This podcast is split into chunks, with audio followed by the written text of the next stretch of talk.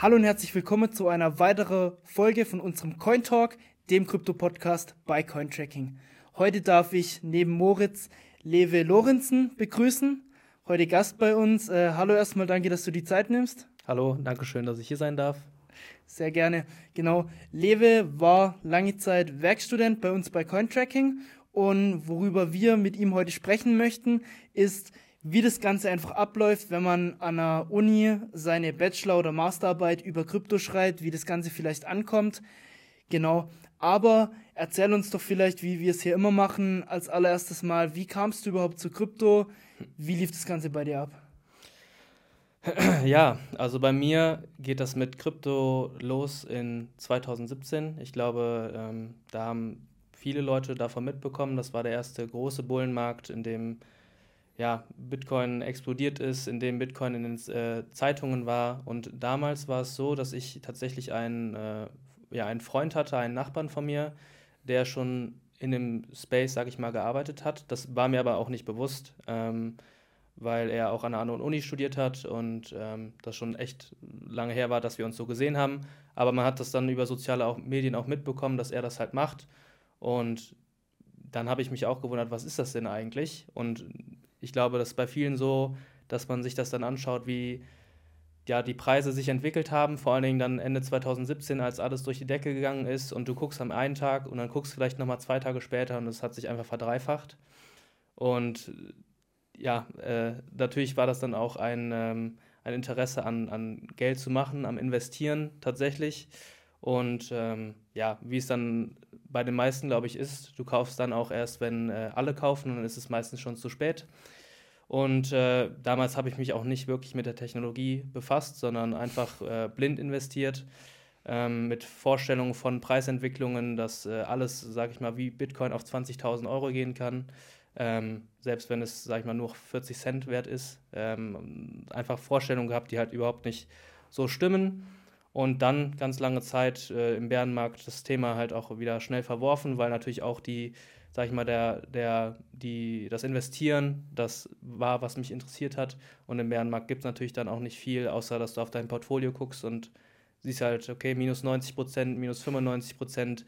Und irgendwie nach drei, vier Monaten denkst du dann auch so, ja, komm, egal. Macht ähm, dann eher depressiv, umso öfter man drauf schaut. Da genau. Guckt man lieber macht lieber mal ein Jahr oder zwei gar nichts. Genau, und dann denkt man sich auch so, ja, Mist, also das war's dann damit und ähm, ich muss jetzt so lange warten oder ich halte es jetzt einfach mal und gucke, ob das überhaupt noch was wird. Das Geld hatte ich sowieso abgeschrieben. Ähm, das war dann auch meine erste Erfahrung mit Investieren generell und dann direkt in so einem, sag ich mal, volatilen, risikoreichen Markt wie Krypto ist es natürlich dann eine sehr äh, ja, interessante Erfahrung, sag ich mal. Und ähm, hatte dann aber, wie gesagt, dieses Portfolio einfach noch offen. Habe dann auch immer so jeden Tag reingeguckt, weil es halt einfach auf dem Home-Display war. Einfach mal reingeguckt, ob es vielleicht doch mal gestiegen ist. Und irgendwann ging es dann tatsächlich auch wieder so in Richtung, okay, es war nur noch minus 50 Prozent. Und dann hat man auch einfach wieder angefangen, sich damit zu beschäftigen. Und das war so bei mir so 2019, 2020, dass ich, vor Corona noch, dass ich ähm, ja, mich dann, damit beschäftigt habe, was ist das denn eigentlich und was sind, machen diese Projekte, in die ich investiert habe. Bei mir war das damals primär äh, IOTA, ich hatte noch Ethereum ähm, und ja, andere, die, die weiß ich gar nicht mehr, ob es die überhaupt noch gibt. Ähm, und ja, dann habe ich so halt immer wieder den Kontakt zu Krypto gehabt.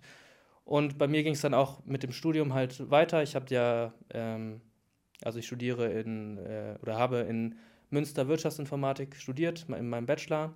Und da war es dann auch oft so, dass man tatsächlich so ein bisschen mit in äh, Berührung gekommen ist mit, mit der Blockchain. Und ähm, so, auch wenn man jetzt gar nichts mit schon zu tun hatte, wie du eigentlich davor, sondern es war wirklich mehr oder weniger mit inbegriffen. Ja, also es war nicht so, dass wir einen Kurs hatten, der Blockchain hieß oder so, sondern es waren immer Kurse, in denen es, äh, sage ich mal, ein Stichpunkt auf einer, auf einer, ähm, ja, auf einer PowerPoint-Folie war, der dann Blockchain hieß und da war dann auch für mich so, okay, das ist auch jetzt ein Thema, was auch in der, in der Wissenschaft, sage ich mal, auch so kommt.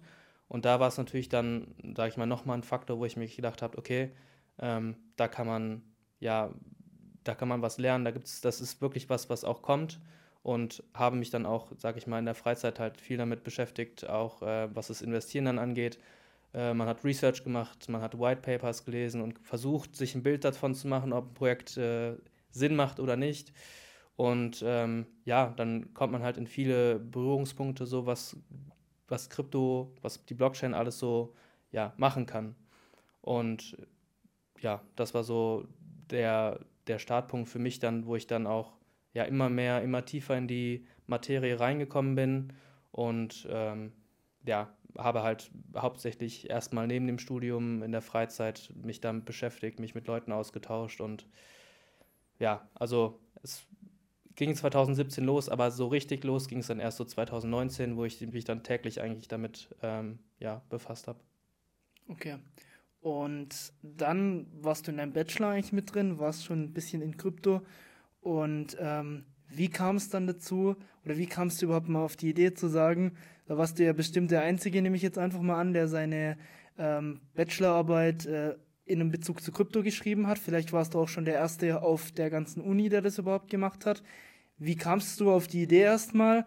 Und äh, was mich am allermeisten interessiert, was haben diese, diese Professoren dann überhaupt zu dir gesagt? Vor allem, welches Jahr war das dann, als du die Bachelorarbeit geschrieben hast? Ja, die Bachelorarbeit war dann auch äh, 2019, habe ich die äh, angefangen zu schreiben. In einem Jahr, wo wahrscheinlich auch Bitcoin total verschrien war, weil wir hatten 2018 den, den äh, ähm, absoluten Bullenmarkt, wo alles am Peak war, wo wir bei, bei 20.000 Dollar mal waren. Ja, genau, und dann sind wir ziemlich nach unten und dann ging es ja, ich glaube 2019 war es ja dann eigentlich, wo es dann seitwärts ging, zwischen, zwischen 12 und keine Ahnung 15.000 oder sowas, ja. bevor es dann noch mal richtig runterging. Ich denke, da war jetzt auch, ich glaube dann bei der Masterarbeit war es dann ja auch bestimmt wieder anders, aber ja, war ja auch eine andere Zeit, muss man ja auch noch mal beachten, finde ich. Ja, also zu, zu, der, zu der ersten Frage, wie ich dazu äh, auf die Idee gekommen bin, ist, dass es mich halt von Grundsatz her immer interessiert hat und ja, diese wissenschaftlichen Arbeiten halt schon sehr ja, das ist, ähm, wie soll ich das, wie soll ich sagen, wissenschaftliche Arbeiten sind halt, du beschäftigst dich halt sehr stark mit einem Thema und musst dann dafür irgendwas herausfinden, was, ähm, ja, sage ich mal, zur Wissenschaft äh, beiträgt, was es noch nicht so gibt. Und wenn du das mit einem Thema machst, was dich nicht interessiert, ist es halt einfach noch schwieriger, weil du liest dich darin ein und du hast aber wirklich gar kein Interesse daran, das dann ähm, ja überhaupt selber für dich zu lernen, weil du denkst, okay, mir würde es aber in meinem Leben irgendwie nicht weiterbringen, wenn ich das jetzt weiß. Und deshalb war für mich dann auch schon klar, dass ich mir was suche, was mich halt interessiert und ähm, hatte auch schon Seminararbeiten über das Thema geschrieben. In einem Seminar, ich weiß auch nicht mehr, wie das hieß, aber in dem dieses Thema auch oder in dem das Thema Krypto und Blockchain halt weiterhin ähm, ausgeführt wurde. Und da hat es sich angeboten, eine ähm, ja, Seminararbeit drüber zu schreiben. Und da habe ich dann meinen ähm, Betreuer von der Bachelorarbeit dann auch kennengelernt, der das Thema für sich auch sehr spannend findet, auch privat damit zu tun hat oder privat handelt, sage ich jetzt mal. Und der fand das Thema halt super spannend und hat mich dann hat auch gesagt, okay, wenn du eine Bachelorarbeit schreiben möchtest, dann kannst du es gerne bei mir machen und wir setzen uns zusammen und finden dann auch was, was man halt auch in der Wissenschaft äh, ja, nutzen kann, um ähm, dann eine, eine äh, wissenschaftliche Arbeit drüber zu schreiben. Und welches Thema war das dann, was ihr dann gemeinsam gefunden habt? Genau, also das äh, Thema, was damals, äh, also es war immer so ein Prozess, das zu, etwas zu finden. Ähm, damals war ja auch Krypto, wie du schon sagtest, so ein bisschen äh, verschrien und so, sag ich mal, tot. Je nachdem, wo Bitcoin steht, wird ja auch immer gesagt, okay, Krypto lebt oder ist halt abgeschrieben. Und man musste halt etwas finden, wo man auch in der, von der wissenschaftlichen Perspektive halt sagen kann, okay, da gibt es was, was man überhaupt untersuchen kann, dass man genug Fälle hat oder genug Informationen überhaupt finden kann, die aktuell sind, ist ja auch ein aktuelles Thema, dass es halt interessant ist. Und da sind wir eigentlich ziemlich schnell auf die Automobilindustrie äh, gekommen, weil in der Automobilindustrie äh, an vielen Orten ähm, von vielen Marken halt auch ja was ähm, ausprobiert wird, also Blockchain und auch ja, Krypto, ähm, versuchen die auch da irgendwie einzubinden. Und da gab es so viel, dass wir gesagt haben, okay, wir schauen uns an, äh, und das ist auch der Titel der Bachelorarbeit, der, die Impl Implikationen der Blockchain für die Automobilindustrie. Ja, das war so das, äh, das, das Thema, das ich dann ähm, erforscht habe. Sehr spannend, lass uns später nochmal genauer vielleicht drauf, drauf eingehen, aber ähm, okay, dann hattest du den Betreuer, der schon Berührungspunkte mit, mit Krypto hatte und eher offen dem gegenüber war. Aber wie war das dann so, wie sind da denn wirklich die, weil das interessiert mich vor allem, so die Professoren, so diese, man kennt es ja ganz klassisch, ähm, habe ja auch eine Zeit lang Informatik studiert und äh, da gibt es dann schon die Leute, die dann halt komplett gegen sowas sind. Und wie war das dann? Sind die dann eher offen gegenüber gewesen oder war das eher so, okay, was, was macht jetzt der oder? Ja, das ist äh, eine sehr gute Frage, weil dieser Prozess für so Bachelorarbeiten ist auch schon sehr lang, etwas zu finden, was dann auch, sag ich mal, ähm, vom Lehrstuhl auch so genehmigt wird. Und ich hatte halt viel Glück dadurch, dass ich diese äh, Seminararbeit geschrieben habe, direkt den Kontakt hatte und dann auch wusste, okay, mein oder der Betreuer würde sich mit dem Thema auseinandersetzen und deshalb konnte ich gut was finden. Ich weiß aber auch von den anderen, dass es grundsätzlich eigentlich ein sehr schwieriges Unterfangen ist, etwas ähm, ja, zu finden, was dir, was dir Spaß macht, woran du interessiert bist und das dann auch so zu formulieren, dass du dadurch, damit eine Arbeit schreiben kannst. Und ja, das kann sehr lange dauern. Und es ist auch nicht so, dass du zu einem Betreuer gehst und sagst, ähm, ja, ich würde gerne über das Thema schreiben, sondern es wird gesagt, okay, grundsätzlich erstmal ja, aber wie sieht das dann aus? Weil du hast ja auch, musst ja auch äh, bestimmte ähm, Vorgaben erfüllen, du musst eine Methodik haben, du musst auch ja, eine Eigenleistung da drin haben, dass du wirklich was herausfindest. Und das ist ein Prozess, der auch sehr, sehr lange dauern kann, wo man dann am Anfang sagt, okay, man hat eigentlich Thema X und dann hast du aber Monate dazwischen, wo es dann noch so angepasst wird, wo gesagt wird, okay, du kannst das machen, aber du musst dann noch Interviews irgendwie mit reinbinden und dann kommt man ganz schnell auf ein anderes Thema, beziehungsweise auf eine andere, ähm, ja, auf einen anderen ähm, Aufbau sozusagen. Also es sieht dann ganz anders aus, als was man vorher geplant hatte. Und Darf ich da vielleicht auch mal ganz kurz einhaken? Wie sieht es denn da bei den, mit den Quellen aus? Ähm, Gibt es überhaupt zuverlässige Quellen? Was wird als Quelle akzeptiert? Werden White Papers als Quelle akzeptiert? Vor Gericht zählen White Papers, beziehungsweise es wird auch rangezogen als Beweismittel. Zieht es dann in der Wissenschaft auch oder sagen die, nö, äh, funktioniert nicht? Ja, also da kann man, glaube ich, gut unterscheiden zwischen ähm, also wirklich wissenschaftlichen Arbeiten und das, was die Wissenschaft praktisch über Blockchain und ähm, ja, Kryptowährungen schon erforscht hat. Da ist es auch so, dass die Wissenschaft immer so zwei Jahre hinterher ist, einfach weil es dauert, diese Paper zu veröffentlichen. Und ähm, deshalb war es, sage ich mal, zu meiner Bachelorarbeit noch eher schwierig, da Quellen zu finden, die jetzt wirklich von ähm, ja, gut, in guten Journals waren, ähm, peer-reviewed sind und äh, wirklich äh, ja, Ergebnisse hatten, mit denen man halt arbeiten kann. Das war schon schwierig, die gab es, aber nicht so viel. Und ich hatte halt das Glück, in meiner Bachelorarbeit und jetzt auch in der Masterarbeit eher mit wirklich der Praxis zu tun zu haben.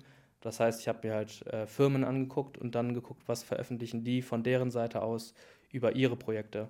Das heißt, das war dann meine Quelle und das sind, ähm, ja, das geht dann in bestimmten ähm, ja, Bachelorarbeiten oder Master- oder wissenschaftlichen Arbeiten kannst du das machen, wenn es gut begründet ist.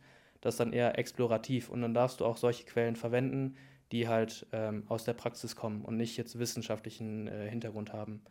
Und ähm, ja, also da, da gibt es auf jeden Fall wissenschaftliche Quellen, aber in meinem Fall musste ich damit nicht viel äh, arbeiten.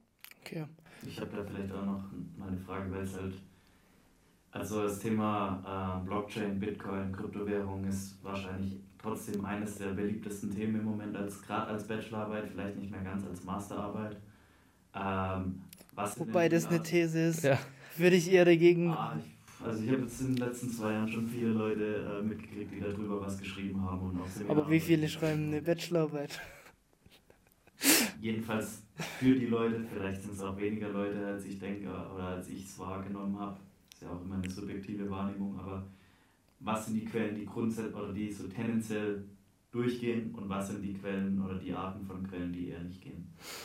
Ja, es ist, also wie gesagt, es ist einfach eine Frage von dem, was du, äh, wie deine Arbeit aufge aufgebaut ist. Wenn du wirklich eine quantitative Analyse machen musst und da wirklich äh, aus der Wissenschaft äh, Quellen haben musst, die peer-reviewed sind und aus A-Journals und so, da hast du Stand 2019 nicht so viele Sachen einfach, weshalb es der, ähm, ja, der, das Thema an sich bringt das eigentlich mit sich, diese neuen Quellen eher zu nehmen, meiner Meinung nach oder meiner Erfahrung nach.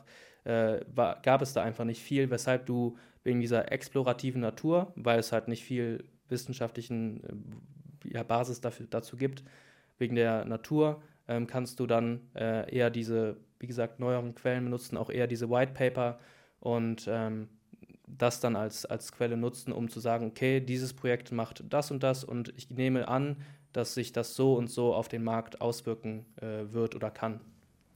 Okay. Ja, also ich denke, das hilft mal. Wer nochmal Hilfe braucht, da kann sich auch gerne bei uns melden in der Kommentarspalte. Ich denke, Lewe schaut sich die Kommentarspalte auch an und auf jeden Fall wird vielleicht ein bisschen antworten. Ja. Genau, ähm, aber gerade noch zu meiner Grundfrage nochmal zurückzukommen. Wenn ich jetzt die These aufstelle, es werden einem keine Steine in den Weg gelegt, wenn man an der Uni heutzutage eine Bachelor-, eine Masterarbeit, Seminararbeiten im Thema Krypto schreiben will. Würdest du das unterschreiben oder würdest du sagen, eher nicht? Ja, also ich hatte das, das Glück, sozusagen auch Wirtschaftsinformatik zu studieren. Das heißt, es ist eigentlich etwas, was wirklich sehr gut zu dem äh, Studiengang passt. Ähm, wo ich sagen würde, auch an der Uni Münster war es für mich kein Problem, weil ich halt eben die richtigen Ansprechpartner direkt gefunden habe. Ähm, wenn du jetzt aber, sag ich mal, Lehramt studierst, wird es halt direkt äh, schwieriger, das überhaupt zu verknüpfen. Deshalb bei mir ging es sehr gut und ähm, auch aus meiner Erfahrung an der Uni Münster, weil ich halt diesen Ansprechpartner direkt hatte, war es doch sehr ähm, einfach. Ich kann jetzt aber nicht davon sprechen, wie es an anderen Unis ist, weil da auch immer geguckt wird, okay, ähm, wie, wie, also oft werden ja Themen auch ausgegeben von der Uni selber, vom Lehrstuhl auch selber und ähm, wie offen die dabei sind, auch das mit zu betreuen, ob da überhaupt Interesse dabei ist von der Uni oder vom Lehrstuhl, ähm, ja, diese, diese Arbeiten zu betreuen. Okay. Nee, passt. Dann äh, lass uns vielleicht nochmal den Weg zu deiner Masterarbeit. Gab es da noch irgendwas? Jetzt hast du dich dann in Master auf was genau hast du dich eigentlich spezialisiert? Und gab es da dann auch nochmal, dass du gesagt hast, ich mache jetzt noch mehr Seminararbeiten im Bereich Krypto? Oder hast du dich jetzt speziell nur im letzten Schritt äh, mit deiner Masterarbeit nochmal wirklich in das Thema reingestürzt? Genau, also nach meinem Bachelor in Wirtschaftsinformatik habe ich halt direkt an der Uni Münster weitergemacht und Information Systems studiert. Das ist auch Wirtschaftsinformatik, aber ein, sag ich mal, ein, ein Studiengang auf Englisch, ähm, in dem ich mich äh, vor allen Dingen auf ähm, ja, Prozessmanagement und äh, Information Management spezialisiert habe. Und da ist jetzt wenig von Krypto in den äh, Kursen, sage ich jetzt mal, drin. Aber es wird, wie gesagt, auch immer mal wieder angesprochen in PowerPoint-Folien, dass halt da irgendein Stichpunkt äh, dazu ist. Vielleicht hat man sogar mal zehn Minuten, die darüber gesprochen werden. Ähm, aber für mich war es dann eher so, dass ich in den Seminararbeiten, vor allen Dingen dann, wo ich die Wahl hatte, etwas selber vorschlagen zu können, dass ich mich dann doch sehr stark darauf, äh, daran bemüht habe, dass es über Krypto oder Blockchain ist, weil mich das persönlich halt auch interessiert und weil ich auch ein bisschen Erfahrung damit hatte, meine wissenschaftlichen Arbeiten über Krypto zu schreiben. Und ähm, habe mich dann auch, sage ich mal, während des Masters auch sehr nochmal intensiv mit dem Markt beschäftigt. Ich habe äh, selber getradet. Ich habe äh, Ende 2021 habe ich angefangen mit NFTs, äh, wie glaube ich viele und ähm, bin dann auch sehr stark am Markt geblieben und da war dann für mich und natürlich am, am Markt geschuldet, denke ich mal. Wenn, wenn man mit allem Geld machen kann, dann, dann, dann wird es auch wieder spaßig. Das heißt, dann verstehe ich auch. Das heißt, du hast dann bestimmt noch ein bisschen weniger Zeit ins Studium manchmal reingesteckt als in den Kryptomarkt, oder? Ich habe da auch eine Theorie dazu. Also er hat schon 2000, was war es, 17, nee, 2018, 19 hat er dann seine 95% Loss gemacht. Das wollte dann Ende 21 dann wieder den NFTs gerade nochmal wiederholen, weil es so schön war. Ja, also ähm, es ist tatsächlich so, dass man in diesen Hype-Phasen, die ja auch wirklich schwer zu beschreiben sind, wenn von außen, wenn man wirklich da drin steckt und mit Leuten zu tun hat, die massive Gewinne macht, ähm, von heute auf morgen mit wenig Einsatz, da sage ich ganz ehrlich, man überlegt halt wirklich, ob es nicht Sinn macht, sich dann wirklich damit zu beschäftigen, weil gerade, man weiß natürlich auch, oder ich, mir war damals klar, das ist eine, eine Phase und die wird auch nicht mehr so schnell wiederkommen und das muss man eigentlich nutzen, wo ich dann gesagt habe, okay, Studium ist jetzt aktuell nicht mein, mein, mein ähm, ja, Hauptinteressenspunkt, sondern das war dann wirklich der, der Markt, die, die NFTs, ähm, wo man wirklich auch viel Zeit investieren musste damals und das hat sich auch sehr, sehr rentiert. Und da überlegt man dann schon, okay, ich sehe jetzt, dass ich damit Geld machen kann und ich sehe auch, dass mein Zeitaufwand sehr nah daran gekoppelt ist an dem, was man theoretisch dabei rausbekommt, wo du dich dann auch in der Vorlesung fragst, macht das jetzt Sinn, in die Vorlesung zu gehen oder dazuzuhören? Es war ja zum Glück alles remote, aber man war dann schon doch sehr abgelenkt von, der, von, den, von den NFTs zu dem Zeitpunkt. Ja. Okay. Noch einen anderen Punkt. Ähm, warum hast du dich dann nach deinem Bachelor vielleicht nicht dafür entschieden, sogar einen Studiengang richtig in Krypto zu machen? Gibt ja auch gerade im, im Informatikbereich hättest du bestimmt auch Möglichkeiten gehabt. Also gab es den Gedanken und ähm, was denkst du vielleicht generell über so Sachen wie jetzt die ähm, Business, ähm, Finance Business School of Frankfurt oder wie genau die nochmal heißt? Ich, ich glaube, die leid. Business School of Frankfurt. Oder? Business School of Frankfurt, ähm, die ja auch jetzt gerade ziemlich bekannt dafür sind. Da gibt es auch einen bekannten Podcast äh, in dem von denen. Und ja, was denkst du darüber? Ähm, also erstmal, warum ich mich entschieden habe, in Münster äh, weiterzubleiben, ist ähm, einfach, weil ich die Uni kannte und weil ich äh, auch wusste, was danach kommt. Ich meine, Krypto war immer ein, ein ähm, Bereich, der mich sehr interessiert hat, aber es war zu dem Zeitpunkt auch nicht so wirklich bewusst, dass ich dann nachher auch damit wirklich was, was machen äh, kann. Beziehungsweise ich habe mich dann eben, weil der Master an der Uni Münster eben so ja so nahtlos ist zu dem Bachelor, war es für mich eigentlich eher so, okay, ich mache das einfach weiter, ich kenne die Uni, ich kenne die Professoren, ich kenne auch so, wie die Klausuren sind. Und ich weiß, wo ich mich dann auch spezi äh, spezifizieren kann in Prozessmanagement und Information Management, ähm, wo ich dann ja eigentlich aus, ähm, ja, wie soll ich sagen, einfach weil es, es war praktisch, ähm, das dann einfach weiterzumachen. Und es war auch auf jeden Fall keine schlechte Wahl, das zu machen. Zu den ähm, ja, Blockchain-Studiengängen, die an anderen Unis angeboten wird. Da kann ich nicht so viel sagen, weil ich es nicht äh, gemacht habe. Ähm, natürlich habe ich mich dann auch im Nachhinein äh, auch, habe ich es tatsächlich auch erst erfahren, dass es diese Studiengänge gibt. Ähm, Finde ich grundsätzlich halt sehr interessant und auch gut, dass das angeboten wird. Äh, das sind ja meistens dann private Unis, die das anbieten, wo du natürlich auch Geld investieren musst, um ähm, überhaupt da reinzukommen. Aber grundsätzlich denke ich, dass es auch an ähm, ja, öffentlichen Universitäten äh, in Zukunft auch mehr ähm, dazu gibt. Gibt es wahrscheinlich auch schon, ich bin da äh, nicht mehr so im Thema.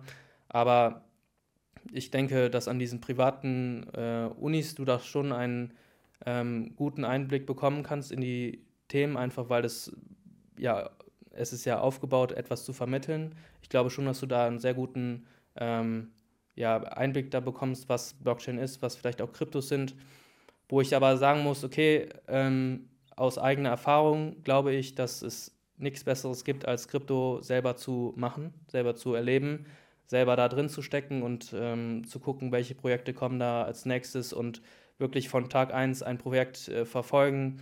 Und ähm, ja, ich glaube, da gibt es, ähm, das sind so Sachen, die lernst du nicht an der Uni. Also das ist aber. Der Markt ist eine andere Welt eigentlich, grob gesagt so. Das ist für Außenstehende, wenn du wirklich jemand, der noch nie was davon gehört hat, mal genau erzählt, was wir da teilweise machen, denken, bist du behindert?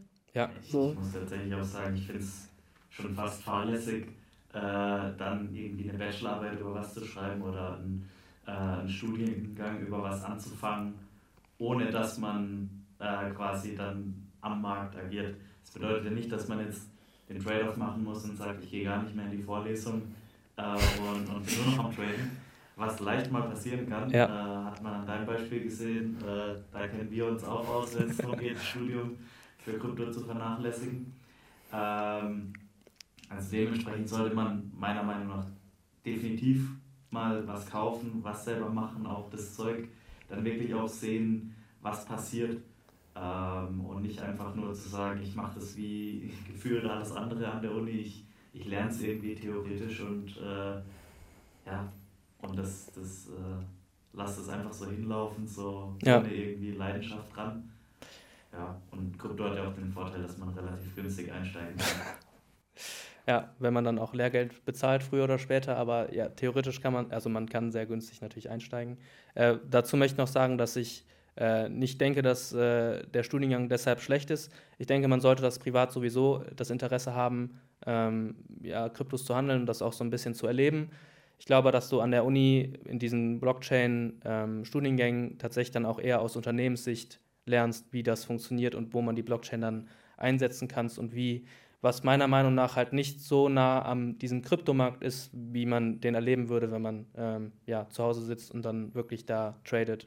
Ich glaube, um wirklich sehr gut in dem Thema zu werden, muss man einfach beides machen. Also wenn man jetzt wirklich in die altbekannte Industrie will und ähm, ich sag mal, wenn man, also wenn man da halt reingeht, äh, einfach nur studiert hat und völlig vom Markt entfernt ist, dann wird es halt auch einfach nichts, glaube ich, egal was man da anfängt. Ja. Man muss es halt irgendwie mal gemacht haben, sonst macht es meiner Meinung nach absolut keinen Sinn. Ja, also sehe ich auch genauso.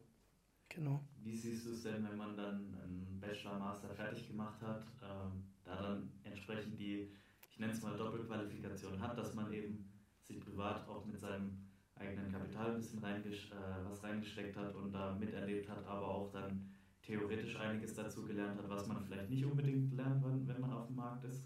Was sind denn da so die Berufsaussichten? Also abgesehen davon, dann privat Trader zu werden. ähm, also das ist auch etwas, was äh, ich jetzt gerade auch so spüre, ist, dass es wirklich sehr, sehr gut ankommt, wenn du ähm, diese Erfahrung hast. Natürlich brauchst du auch einen Job, in dem das äh, wichtig ist, ähm, dass du diese ähm, Fähigkeiten hast. Das ist jetzt vor allen Dingen ähm, ich glaube, bei Beratungen würde es sehr gut ankommen, wenn du in diesem Bereich selber auch aktiv warst. Ähm, und generell auch in Verbindung mit diesem Studiengang ist es, also mit äh, Wirtschaftsinformatik, ist es, glaube ich, etwas, wo du dich dann auch spezialisiert hast und auch einen Vorteil hast gegenüber jemandem, der äh, frisch aus dem Studium kommt und aber noch, sage ich mal, gar keine Berührungspunkte hat mit dem, mit dem äh, Kryptomarkt. Ähm, ähm, von daher glaube ich oder kriege ich auch so mit, dass es sehr, sehr gut ankommt, wenn du ähm, wirklich dann auch Erfahrungen nachweisen kannst. Natürlich ist es bei allen Sachen so, du musst es richtig auch kommunizieren können, was du dann mitnehmen kannst, was du gelernt hast, äh, damit du ähm, ja, dem Arbeitgeber das halt auch so ein bisschen schmackhaft machst, dass du dich, sage ich mal, nicht mit 100x äh, gehebelt hast, sondern du hast wirklich dich mit dem Markt äh, beschäftigt. Du hast so also Ahnung davon, was gibt es überhaupt im, äh, im Space, was sind da alles für Möglichkeiten und da, dass du da richtig reingewachsen bist und äh, Krypto, sag ich mal, gelebt hast. Aber ähm, ja, jetzt nochmal zum Thema deiner Bachelor- und Masterarbeiten zurückzugehen. Erzähl uns doch jetzt vielleicht einfach mal bei beidem ganz kurz noch jetzt gegen Ende, was so wirklich die Erkenntnis war oder worum es wirklich ging. Erstmal in der Bachelorarbeit, ähm, ja, erzähl einfach mal. Genau, also ich hatte ja eben auch, glaube ich, schon mal kurz erwähnt, dass ich äh, die Bachelorarbeit über die Automobilindustrie geschrieben habe. Und da war es primär die Aufgabe zu gucken, was passiert am Markt, was machen die Automobilhersteller und was machen die Zulieferer praktisch mit der Blockchain-Technologie und inwiefern wirkt sich das am Ende auf den Markt aus. Da habe ich mit Porters Five Forces gearbeitet, um sozusagen beschreiben zu können, äh, für wen sich die Position äh, im Markt verbessert oder verschlechtert und habe auch geguckt für den Kunden, was am Ende da, ähm, ja, für den Nutzer, was da am Ende bei rumkommt.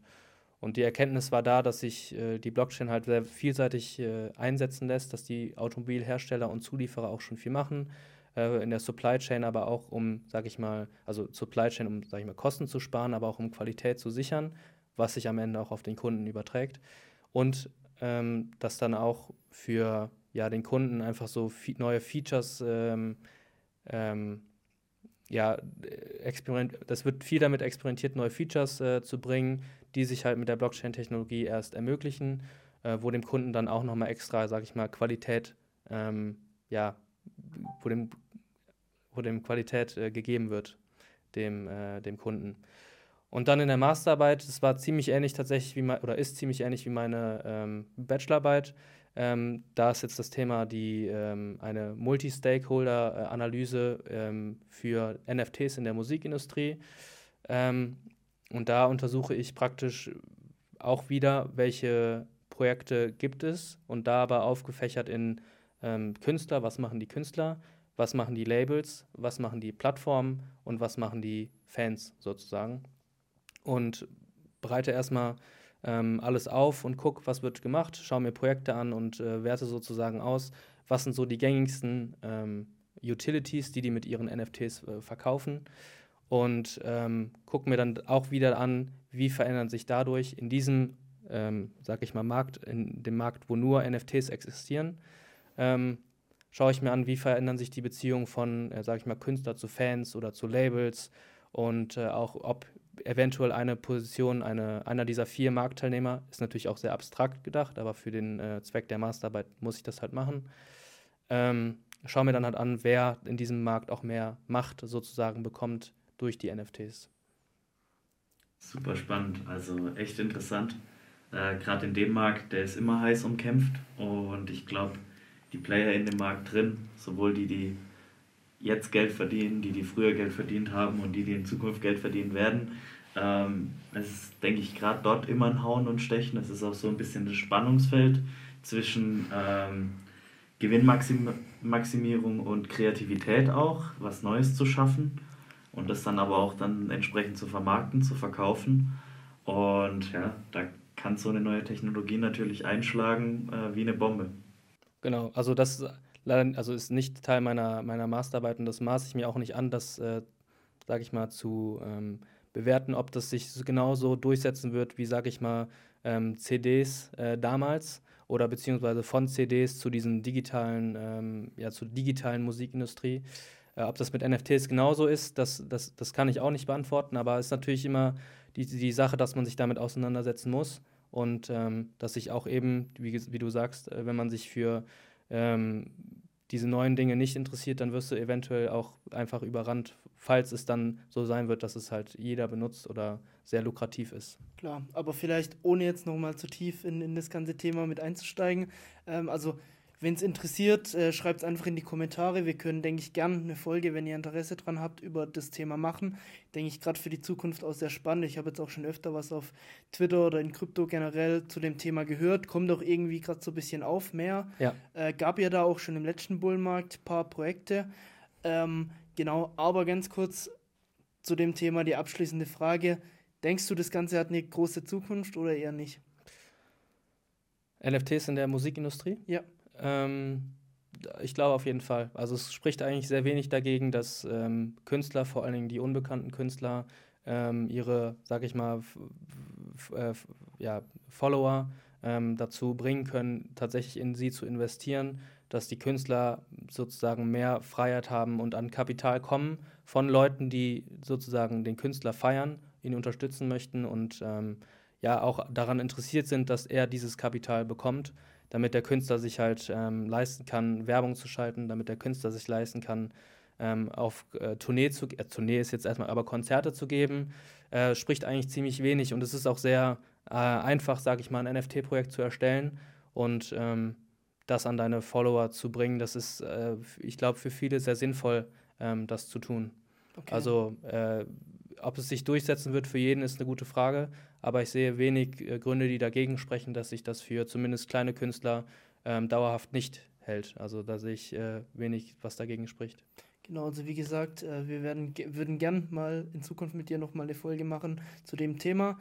Ähm, Wen es interessiert, schreibt es einfach in die Kommentare. Dann werden wir es auf jeden Fall umsetzen.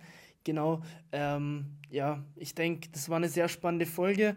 Ähm, vielleicht von dir nochmal, äh, Lewe, zum, zum Abschluss. Hast du nochmal den ein oder anderen Tipp für, für, für Studenten, die, die äh, irgendwas über Krypto in Master- oder Bachelorarbeit schreiben möchten? Ähm, also grundsätzlich würde ich, glaube ich, jedem empfehlen, der an dem Thema Interesse hat, weiterhin das auch in seiner Freizeit zu verfolgen. Vor allen Dingen, wenn die Uni nicht den ähm, Fokus darauf legt, den du gerne möchtest, wo du nachher auch gerne hin möchtest, für mich hat es persönlich immer nur Vorteile gebracht, dass ich mich damit beschäftigt habe ähm, und daraus gelernt habe. Und ansonsten als Tipp, um deine Bachelorarbeit oder Masterarbeit darüber zu schreiben, ist es halt meiner Meinung nach wichtig oder Erfahrung nach wichtig, dass du ein Thema hast, was aktuell ist, was auch ähm, genug Raum bietet, um darüber Nachforschung zu betreiben. Und natürlich, dass du dich frühzeitig damit ähm, auseinandersetzt, während der Uni das mit dir machen möchte. Weil das ist natürlich auch die Sache, dass du halt einen Betreuer brauchst, der einfach sagt, okay, das ist ein spannendes Thema, äh, da kann man auf jeden Fall Nachforschung äh, treiben. Und ähm, ja, das ist eigentlich so das, was ich äh, am wichtigsten finde, dass man sich damit früh äh, auseinandersetzt. Okay, sehr geil. Danke, dass du da warst, Lewe, nochmal. Und ähm, genau, für alle anderen, kommentiert das Ganze. Wenn ihr Fragen habt, ich denke, Lebe wird sie auf jeden Fall beantworten ja. in den Kommentaren. Lasst ein Like da, ein Abo natürlich. Und wie immer, wir sehen uns in der nächsten Folge. Bis dahin, haut rein. Ciao.